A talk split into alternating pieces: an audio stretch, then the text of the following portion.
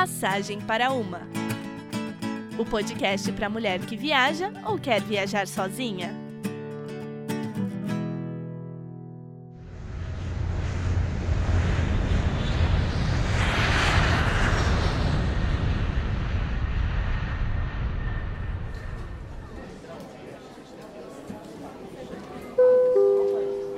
No Passagem para Uma, a cada episódio você embarca para um destino diferente. No programa de hoje, vamos conhecer o caminho de Santiago de Compostela na Espanha, através do relato de Marta Busquets. Para nos informar sobre os aspectos físicos da mulher, contamos com as dicas da consultora de viagens de aventura Tainá Fonseca, da empresa Pisa Tracking. E para as informações mais técnicas, temos o especialista Ricardo Brívio, da Associação dos Amigos do Caminho de Santiago de Compostela de São Paulo. Mas antes de começarmos essa história, o que será que algumas mulheres acham de fazer essa viagem sozinhas? Eu não viajaria sozinha por motivos de medo do que eu possa encontrar em relação à violência, assim. Eu acho que se não houvesse esse fator, eu viajaria sim. Lógico que eu faria toda uma preparação psicológica antes, porque é um caminho longo e podem haver vários obstáculos. Seria uma viagem que eu gostaria muito de fazer se rolasse um dia com alguém. Não, por quê? Não é assim a mesma coisa de você estar tá com uma amiga, um amigo um parceiro, sei lá. Divertido você sempre estar tá com alguém. E você só não. Você só sempre fica chateado, fica pensando, ah, às vezes até se arrepende na estrada, ah, por que, que eu vim? Eu acho que viajar sozinha sempre é uma oportunidade de você se conhecer mais, além de conhecer outros lugares, outras pessoas, além de conhecer um pouco mais a cultura também. Então, é óbvio que existem as questões que as pessoas falam são mais, que é mais arriscado e tudo mais, mas não é algo que me preocupa. Bom, depois dessas opiniões, vamos conhecer a história de superação de Marta, que viajou para lá em 99. Quem narra as aventuras dela é Samantha Soares. Passagem nas mãos, o voo com destino à Espanha está partindo agora mesmo. Boa viagem!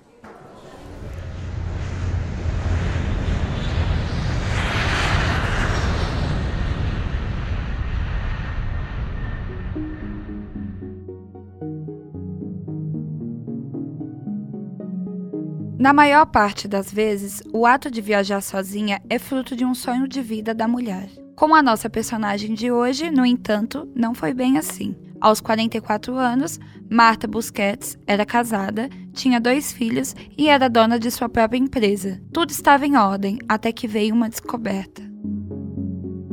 Em 1997, em dezembro, eu recebi o diagnóstico de câncer e, e aí eu fui obrigada a puxar o breque de mão e rever tudo. Era um adenocarcinoma no intestino grosso, que eles chamam de câncer de cólon.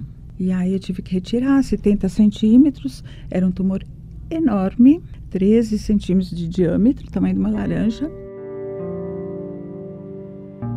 Logo na primeira sessão de quimioterapia, Marta decidiu que faria o caminho de Santiago de Compostela. Para ela, planejar a viagem era um incentivo para enfrentar o tratamento.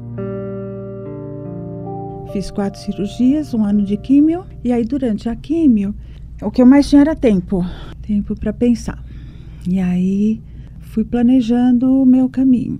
Então, um ano fazendo um plano para quando eu saísse da químio, eu iria fazer. Localizado no norte da Espanha, o trajeto era utilizado pelos cristãos que iam venerar os restos mortais de São Tiago, apóstolo de Jesus Cristo. São aproximadamente 30 quilômetros por dia de caminhada. Segundo a consultora de viagens Tainá Fonseca, é fundamental que a pessoa treine antes de embarcar. Então eu acho que quanto mais você estiver preparado fisicamente e psicologicamente também, porque você está fora da sua zona de conforto, é, é melhor para a pessoa. Mas aí surge a dúvida: como que a mulher pode se preparar para aguentar um trajeto de 30 km por dia? Pode começar fazendo caminhadas um pouco mais longas, nada também muito intenso, sei lá, uns 5 km por dia ou quanto puder, 10 km por dia, não sei. Ou dar umas corridas, fazer também preparações de fortalecimento é legal também, principalmente nos membros inferiores, né, perna, porque afinal é ela que acaba carregando a gente, né? Mas se a, se a pessoa fala, nossa, eu não tenho preparo nenhum, sou mega sedentário, acho que pelo menos cinco meses antes. e três vezes por semana. Quatro vezes, quanto puder, mas três vezes, mínimo três vezes por semana. Atualmente, a vida das mulheres é muito corrida. Talvez você não tenha tempo para ir à academia, mas saiba que é possível se preparar para uma viagem de alta intensidade. É possível você ir até tal lugar andando, vá andando, sabe? Ou tipo, ah não, eu vou de carro, eu vou de ônibus pro trabalho, não sei, desce uns três pontos antes e vai andando. Escada, escada é o melhor preparo físico que existe para mulher, assim, para todas as pessoas, mas principalmente para mulher. É, mora no sexto andar, sobe de escada, não sobe de elevador, sabe? E é um super treinamento físico. Tanto que hoje em dia nas academias existem aqueles aparelhos que imitam escadas rolantes, né? Marta fez o possível para melhorar o seu condicionamento físico. Ainda assim, sua família estava preocupada com o fato dela fazer uma viagem tão intensa desacompanhada. Família toda de cabelo em pé, porque eu tinha decidido que eu ia sozinha. E todo mundo, filhos, pais. Meu marido não me acreditou até quase que o dia do embarque, que eu iria, realmente. Que eu tinha certeza que eu faria o caminho, mas ele não acreditava. O caminho não era dele, o caminho era meu. A preocupação exacerbada do círculo social da mulher é a primeira dificuldade que a futura viajante encontra, mas Marta não se deixou vencer pela opinião dos outros e continuou com a sua motivação em viajar sozinha. Era uma necessidade de acreditar que eu estaria viva. No dia 31 de agosto de 1999, aos 46 anos, Marta iniciou o caminho de Santiago de Compostela e se tornou oficialmente uma peregrina. Mas será que os parentes de Marta tinham razão em se preocupar? Para saber se a peregrinação é segura para mulheres que viajam sozinhas, conversamos com Ricardo Brívio, representante da Associação dos Amigos do Caminho de Santiago de Compostela de São Paulo, pelos relatos que a gente percebe, elas voltam e vêm aqui falar conosco, o caminho ele é seguro. Ele, ele não é assim, não é um lugar à parte do mundo, claro. Mas assim, ele, ele é seguro se você comparar com outros lugares do mundo. Se ainda assim você se sentir insegura, vale conferir de perto o trabalho da associação. A associação trabalha com informação, com palestra, plantões, curso de espanhol caminhadas preparatórias e nós emitimos a credencial do peregrino, que é um documento que o peregrino leva para ser recebido nos albergues e para ir marcando através dos carimbos o passo dele até Santiago de Compostela. Com sua credencial em mãos, Marta embarcou para a Espanha.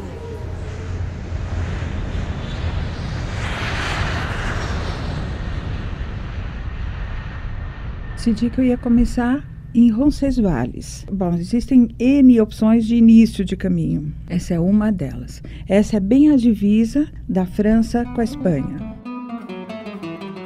Saindo de Roncesvalles, que é a primeira cidade da Espanha, são 800 quilômetros até chegar em Santiago de Compostela. Esse trajeto, que corta o país de leste a oeste, é o mais procurado pelos brasileiros. E tudo começa com a missa na abadia de Roncesvalles.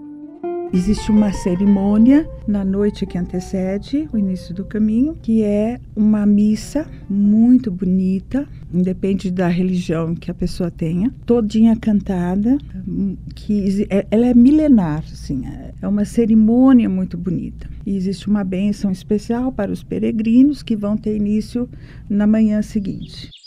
No outro dia de manhã, começa a caminhada. Foram 30 dias andando. E você anda uma média de 12 horas ao dia. E é um terreno muito pedregoso, pedras soltas. Então você tem que ter uma atenção muito grande onde você pisa. E é muito íngreme, é tudo subida e descida, tá? poucos trechos planos. Somando e dividindo, eu fiz uma média de 32 quilômetros dia. Mas na, na prática, se você vê trecho, não, não coincide exato, porque não existe uma cidadezinha a cada 32. Segundo o especialista Ricardo Brívio, Marta estava dentro da média dos peregrinos. De 25 a 30 quilômetros por dia em média, pode ser um pouco a mais ou um pouco a menos. Depende da condição física e psicológica da pessoa a cada dia. No final das contas, o importante é que a peregrina caminhe o quanto pode e não o quanto quer. No início da viagem, por exemplo, a viajante pode programar etapas mais curtas, até que seu corpo se adapte a um ritmo mais acelerado. A consultora de viagens, Sainá Fonseca, ressalta que as botas de trekking são fundamentais para aguentar a caminhada. Bota no, no caminho, com certeza eu faria uma bota por causa do tornozelo. Então, se você está andando, putz, torce o pé ali, pisou numa pedra, torce o pé, vai evitar de machucar o tornozelo. Então a bota é sempre melhor para isso, meu. Uma bota que já esteja maciada. Então você não pode comprar uma bota e falar amanhã, comprei hoje para amanhã ir pro caminho. Não, você tem que comprar com pelo menos um mês de antecedência aí e dormir com a bota para ela ficar bem maciazinha para você ir bem com ela, sabe? Porque senão a chance de dar bolha ou de você não se dar bem com ela é muito grande.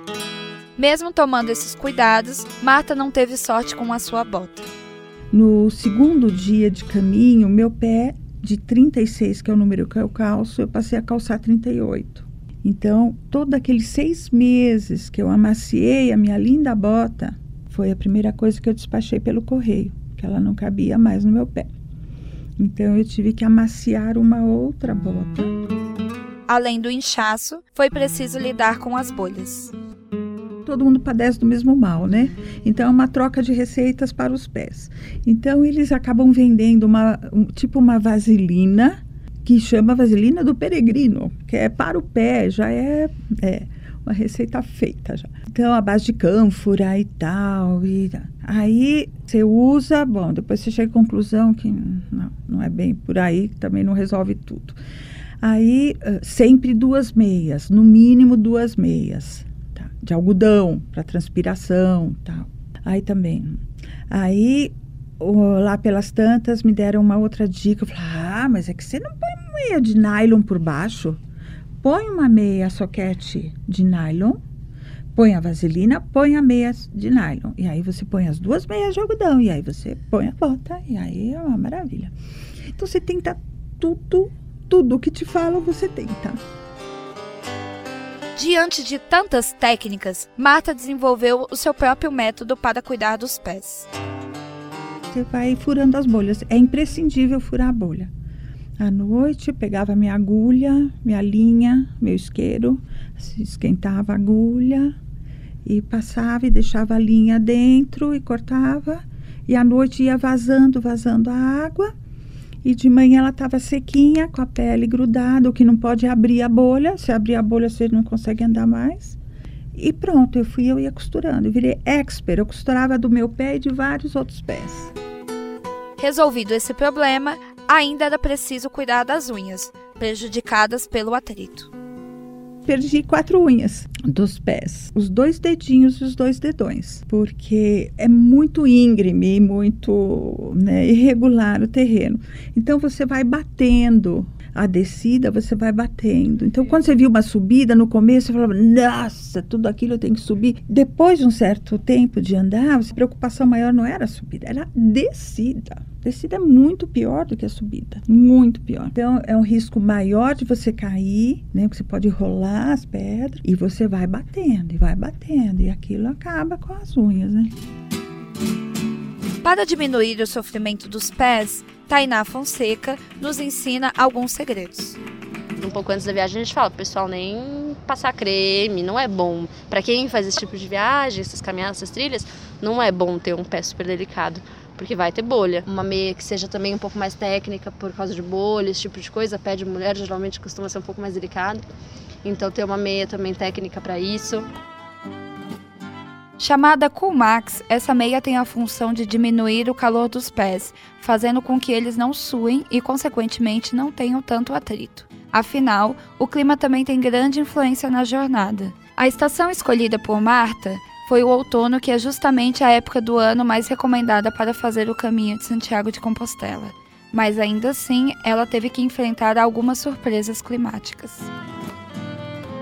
Nós pegamos uma semana inteira de chuva torrencial, torrencial, temporal, direto, uma semana direto de chuva. Então eu punha capa de chuva e andava 12 horas embaixo de chuva, muita chuva. Mesmo com o mau tempo e o cansaço, era preciso seguir firme com a rotina de peregrinação. Eu acordava bem, disposta. Depois de 12 horas andando, eu me sentia no meu limite final, que não dava para dar mais um passo. É incrível, era, chegava realmente não aguentava mais. Era o tempo de chegar, tomar um banho, trocar de roupa, sair para comer alguma coisa, tudo ali o mais perto possível para não andar costurar bolhas, porque o pé fica cheio de bolhas, a lavar roupa, porque você não carrega roupa, né? Carrega o mínimo, e aí poder dormir para no dia seguinte tornar. Muitos peregrinos relatam que durante o caminho de Santiago de Compostela há uma série de acontecimentos que fazem refletir sobre a vida. Viver com o indispensável não é uma escolha, é um fator de sobrevivência. Ainda assim, logo nas primeiras 48 horas, Marta se cansou do peso que carregava e despachou 1,7 kg em objetos desnecessários. A carga foi enviada para Santiago de Compostela, de forma que ela poderia pegar seus pertences quando chegasse na cidade. Dois dias depois, ela despachou mais um pacote. Você começa achando que você está colocando o mínimo na sua mochila, né? Então, roupa de baixo, bom, se chover, se molhar, então, mais troca, isso, aquilo. Uma camiseta de manga comprida, uma curta, um tal, um agasalho, mas se fizer meia temperatura, e você vai pondo na mochila, quando você vê, 11 quilos. Impossível você andar com 11 quilos. Então, o ideal é você andar sempre com 10% do seu peso, no máximo. Esse é o ideal. Segundo a consultora de viagens Tainá Fonseca, o peso da mochila de Marta estava dentro do recomendado. O peso a gente costuma falar que na verdade o perfeito seria a mochila da mulher ter 10 a 15% do, do peso da mulher. Então, por exemplo, uma mulher que pesa 50 quilos, vai uns 5 a 10 quilos, mais ou menos até, né? Só se a mulher for bem grande, aí não tem, aí, sabe, a, a, a estrutura corporal da mulher aguenta mais. Mas se são mulheres numa estrutura mediana, assim, de 1,60 por aí, tem que ter no máximo uns 12 quilos, assim, que já é bastante. Em relação às roupas, o ideal é a peregrina carregar apenas duas camisetas, uma de manga comprida e uma de manga curta, uma calça, uma bermuda, dois sutiãs, quatro calcinhas e quatro meias. Mais importante do que levar várias peças é investir em roupas de dry fit, que são leves e secam rápido. Fora isso, basta levar uma papete, uma capa de chuva e um saco de dormir, que é utilizado nos albergues que não possuem roupas de cama. Para carregar tudo isso de modo confortável, a consultora de viagens Tainá Fonseca indica a melhor mochila. Tem gente que vai para um caminho desse com uma mochila super simples, que não tem a barrigueira, que é aquilo que você prende na barriga, que na verdade o peso todo tem que ser carregado pela sua barriga, não pelo seu ombro, como a gente imagina, né? Que geralmente a gente põe uma mochila e, e o peso fica no ombro, né? Mas uma viagem dessa, se ficar 30 dias caminhando com peso no ombro, no final está detonado. Então você prende a barrigueira mesmo assim e o peso vai ficar todo aqui. O, o ombro vai ficar totalmente livre. Esse tipo de mochila é interessante principalmente para a mulher que geralmente não possui uma estrutura física forte na região dos ombros. E após longas caminhadas, a recompensa vem na mesa do jantar, já que comer na Espanha é bom e barato. Comi assim, em lugarzinho simples e qualquer lugar da Espanha vem. O primeiro prato, o segundo prato, a sobremesa e a bebida, que é o vinho da casa, que é ótimo. O vinho da casa lá é muito bom. Porém, a mesa farta está presente apenas no jantar. Durante o café da manhã, o máximo que se come é uma fruta que tenha sido comprada no dia anterior. Os albergues não servem nenhuma refeição matinal. Muita gente come antes de sair do caminho, porque o, o primeiro botequinho, barzinho que você vê aberto no decorrer do caminho durante a manhã, é, nunca é antes das nove da manhã. Na hora do almoço, outro café com leite, um lanchinho rápido e o jantar. Ricardo Brívio, especialista no caminho de Santiago de Compostela, explica por que as refeições diurnas são tão modestas. Porque se você almoça Geralmente, se você almoça, você não caminha mais. Porque o almoço, o almoço vem primeiro prato, segundo prato, uma taça de vinho ou garrafa e uma água. E sobremesa. Então, é muita comida. Então, geralmente, quem, quem come um menu desse, dificilmente ele vai andar de novo.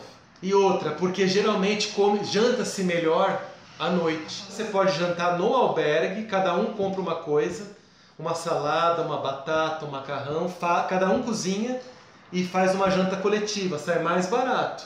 Ou vai no restaurante. Restaurante você pode comer um, um menu pronto, aí é de 10 até 14 euros.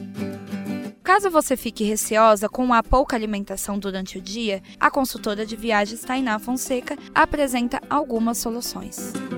Sempre bom levar muitas, muita coisa que tenha bastante energia. Então, tipo amendoim, barri, é, barrinha, essas barrinhas de cereais, amendoim, chocolate, essas coisas com energia. Com açúcar também, né? Que sempre dá uma energia. Outra coisa que é muito bom também é, são esses isotônicos, tipo Gatorade da vida, mas existe uns, uns géisinhos hoje que chama GU, é, que é um gel de carboidrato. Então tá muito cansado, você toma aquele gel, vai na hora, já é puro carboidrato aquilo. Então te dá uma energia doida, assim, você continua andando tranquilamente. Dá uma força bem grande. Então o GU também é sempre muito bom. Se engana quem pensa que o caminho de Santiago de Compostela é feito apenas por jovens aventureiros. No trajeto, é possível encontrar pessoas de todos os tipos. Tem pessoas de todas as religiões fazendo o caminho de Santiago. No primeiro momento, você liga totalmente à Igreja Católica, mas não é assim. Tem de todas as religiões. Tem judeus, tem budistas, tem tudo.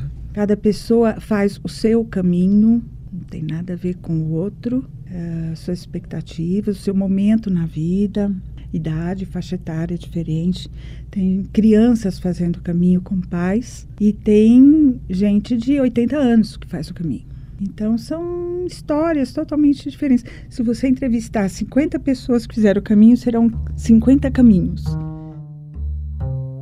Desse grupo variado, há diversas mulheres e todas elas se preocupam com a mesma coisa, a menstruação. Especialista em viagens de aventura, Tainá Fonseca dá as dicas. Não é bom mulher geralmente usar absorvente nessas viagens porque pode machucar ou é muito tempo andando, às vezes não tem muito tempo para ir ao banheiro, não tem lugar para ir ao banheiro para fazer higienização. Existem aqueles copinhos e que eu acho que é uma opção legal. Para quem usa, eu acho que é uma, uma ótima opção, porque eu acho que você fica umas 12 horas com ele lá, não incomoda e é ótimo. Depois de cuidar das questões do corpo, vamos cuidar da mente. E essa é uma viagem perfeita para se interiorizar. Você tá com você. Aquele silêncio absoluto, com aquele cajado marcando teu passo o tempo todo e aí seu pensamento vai longe, longe, longe. Eu, eu fiz um repasse de, de tudo, desde a mais terra lembrança, é a grande oportunidade de você rever toda a sua vida. E aí fazer isso em grupo não são vidas diferentes, né? Então é, é eu acho que esse é o grande é um silêncio absoluto. Você anda quilômetros, você não encontra ninguém, você não vê ninguém. Então você passa pelo mato, rios e, e, é um silêncio absoluto. Normalmente eu chorava as primeiras duas horas de caminho. Era um, sabe, um lava-alma. eu lavava a alma. A emoção desse momento meditativo é muito forte, mas você não correrá o risco de se perder. A pista são flechinhas amarelas no decorrer do caminho, que pode estar numa árvore, numa pedra, no chão. Como pano de fundo desse momento único, Marta fez um trajeto que pode ser considerado um passeio pela história da Espanha. O visitante se depara com paisagens fantásticas, obras de arquitetura medieval, como castelos, mosteiros, catedrais góticas, cidades amoralhadas e ruínas celtas. Marta passou por mais de 200 cidades da Espanha, mas a que mais lhe encantou foi Burgos. Maravilhosa, fica dentro de uma muralha, tem uma catedral maravilhosa. A cidade em si é muito, muito bonita, muito antiga, muito um, um estilo muito muito bonito dentro da muralha e muito turística, uh, muitos barzinhos à noite, muito vinho, muito. Aliás, vinho é uma, se você gosta, é uma boa, é uma boa dica para o caminho. Depois de andar por todas essas cidades, sob o sol quente, é possível acharem que é miragem, mas não é. Ao chegar na cidade de Aeng, do Monte Montejura, existe uma fonte de vinho, onde todos os peregrinos podem beber à vontade. Além do vinho, a fartura na Espanha também fica por conta da água. Toda cidadezinha tem fonte com água super boa. Você bebe na fonte, aí enche a sua garrafinha O caráter místico e religioso do caminho de Santiago de Compostela é muito forte. Vários peregrinos relatam seus milagres físicos e espirituais. Marta também possui um momento muito especial relacionado à água. Eu estava com a minha. Já estava uns dois dedinhos só da garrafinha e vi que a cidade ainda faltava bastante para chegar no local para eu poder me abastecer. Um calor terrível. Eu estava bem na frente, mas olhando para trás, eu via um dos meus amigos, dava para avistar, e depois o outro lá no fundão, longe. E aí eu, eu, vi um rebanho de ovelhas na minha direção, um pastor. E aí, mas eram muitas, assim, 200 ovelhas. E elas vinham indo. Chegou num ponto que elas ficavam me rodeando que eu fiquei no meio do rebanho. E eu vi que o pastor vinha no fundão. Ele passou por mim, cumprimenta. Bom caminho, bom caminho você ouve durante com quem você cruzar, você ouve. Aí cumprimentei e continuei. E aí eu pensei, ai, vamos ver como que o rebanho vai encontrar com os outros, né? Qual vai ser a reação deles? Para o segundo, ele falou, perguntou: por acaso você tem água? Como eu fiquei parada, eles foi, ele foi se aproximando também. E aí ele tirou a garrafinha que ele tinha, que tinha pouquinha também, e deu com garrafa e tudo. Falei, tá, para você. E aí eu continuei andando, tinha uma grande sombra e eu parei. Tirei a bota para refrescar um pouquinho o pé e tal, descansar um pouco. E aí ele veio ao meu encontro, sentou, tirou a bota também, esperamos o terceiro chegar. E aí eu até comentei, falei, puxa vida, eu fiquei pensando na sua atitude da água que legal. Eu não sei se eu teria feito a mesma coisa. Ele não pediu para mim, porque para mulher eles evitam ter o contato. Então, mas eu fiquei pensando, você deu tão espontâneo, você nem parou para pensar. Você deu tudo que você tinha. E aí chegou o terceiro, sentou, não deu cinco minutos, veio um carro do nada.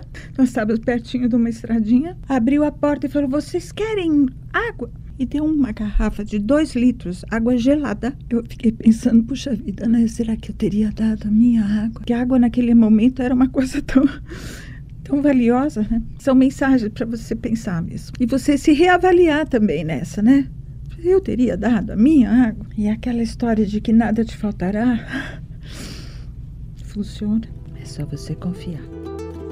Por mais incrível que pareça, o especialista Ricardo Brívio conta que experiências como a de Marta são comuns durante o caminho de Santiago de Compostela. É muito comum as pessoas, em primeiro lugar, sentirem uma emoção muito especial, né? Porque a pessoa sai da sua vida comum, entra numa jornada que cada dia é diferente, vai fazendo amizade com pessoas do mundo todo. Então isso vai gerando um movimento interior de, de fé, de reencontro consigo mesmo. Tem pessoas que vão sentindo, elas começam o caminho com alguma dor e ao longo do caminho vão sendo curadas. Concluir o caminho é uma experiência transformadora, mas quando ele está chegando ao fim, Marta só conseguia pensar em uma coisa. É uma coisa assim de falar, puxa, tá acabando. Tá acabando. Você não quer que acabe o caminho. É muito emocionante você chegar é, ao mesmo tempo triste, né? Que está acabando um, uma coisa que você idealizou e que você conseguiu, feliz por ter conseguido. Mas, como eu disse, o caminho, o legal é o caminho, não é a chegada só. A última parada do trajeto é a missa na Catedral de Santiago. Chegam em média 50 peregrinos diariamente ao ponto final do caminho. A missa ocorre uma vez por dia, às 10 horas da manhã. Você chega e depois tem uma cerimônia belíssima que é a missa da chegada do peregrino. Eles têm um bota-fumeiro, prata, um turíbulo, né, que eles chamam. E é muito bonito. E aí eles falam nome a nome de todos os peregrinos que chegaram naquele dia e da onde eles saíram, da onde eles vieram e da onde eles começaram o caminho. Ao longo da caminhada, a viajante passa por vários percalços com os pés, as botas e o clima. As dificuldades enfrentadas são uma analogia com as oscilações que passamos na vida real. E diante disso tudo, a elevação psicológica se sobressai a qualquer dificuldade. Por isso, o símbolo dos peregrinos são as conchas, que significam renascimento. Voltei renovada fisicamente, né? Eu saí derrubada e voltei ótima. Eu voltei nova, pronta para uma nova etapa. Na época que fez o caminho, Marta Busquets ainda não podia comemorar a sua vitória do câncer. Segundo o médico, durante oito anos após o término do tratamento, a doença poderia voltar. Mas já se passaram 18 anos e Marta segue bem de saúde.